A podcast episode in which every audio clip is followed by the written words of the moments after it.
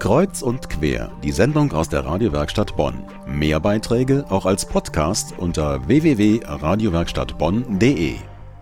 Michael Kernbach ist bei uns, Musiker und Geschäftsführer der Popfarm. Guten Abend. Ja, guten Abend. Die Popfarm, ein Jahr alt ist das Projekt, noch relativ jung, hat aber auch schon unter Musikern einige Wellen geschlagen. Jetzt wollen wir mal gucken, wie es dem Ganzen geht. Sind Sie zufrieden, wenn ich sage, die Popfarm ist eine Musikschule?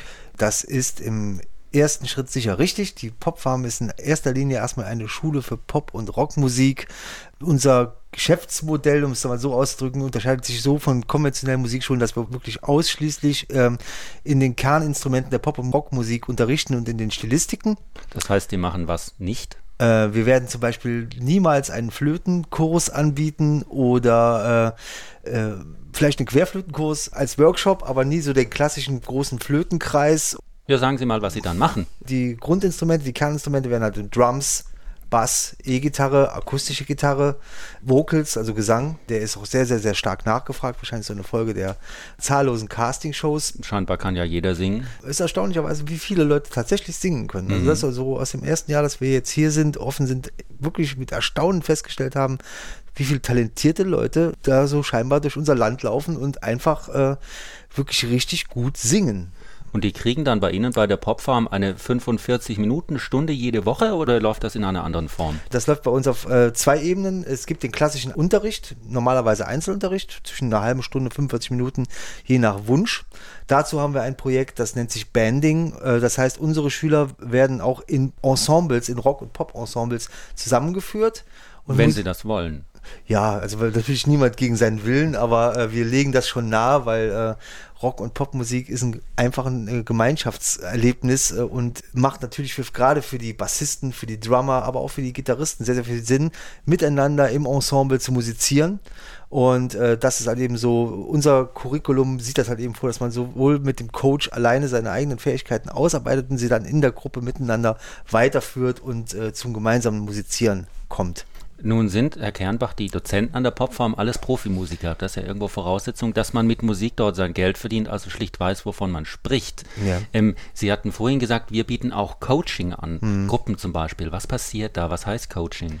Äh, Musikgruppen, die daran interessiert sind, mal mit einem Musikprofi im Proberaum an den eigenen Titeln, am gemeinsamen Zusammenspiel äh, zu arbeiten, ein paar Tricks und ein paar Kniffe vielleicht zu erfahren, wie man ähm, gewisse klassische Amateurbandfehler vielleicht ausräumen kann, wie man sich im Zusammenspiel verbessern kann, wie man vielleicht im Arrangement der eigenen Songs neue Punkte setzen kann.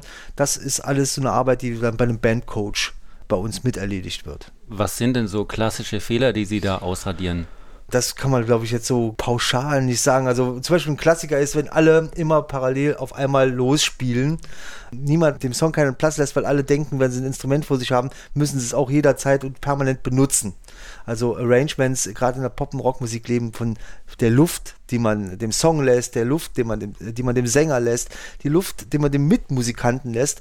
Und äh, oftmals sind viele Bands sehr glücklich, wenn man äh, dem Bassisten sagt, dass er mal vielleicht mal acht Takte nicht durch Sechzehnteln muss oder dass drei Gitarristen gleichzeitig denselben Akkord schrammeln sollten. Ähm, das sind so richtig klassische ähm, Fehler, die vor allem junge Amateurbands machen. Da gibt es so viele Möglichkeiten an vielen verschiedenen Stellen zu sagen, äh, wo es immer noch besser, anders oder alternativ ginge.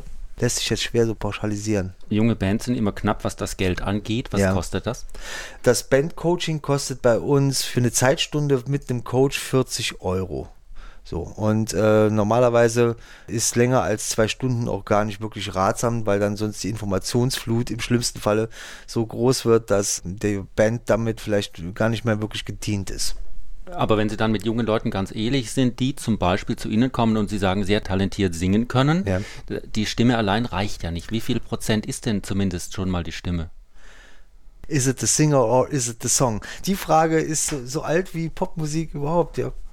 Talent ist natürlich die Grundvoraussetzung. Die zweite ist Disziplin. Die dritte ist der unbedingte Wille. Und wenn, man, wenn das zusammenkommt, diese drei Grundvoraussetzungen, dann kann man überhaupt erstmal anfangen, darüber zu diskutieren, ob das eine Option für jungen Menschen ist, ähm, diesen Beruf zu erwählen.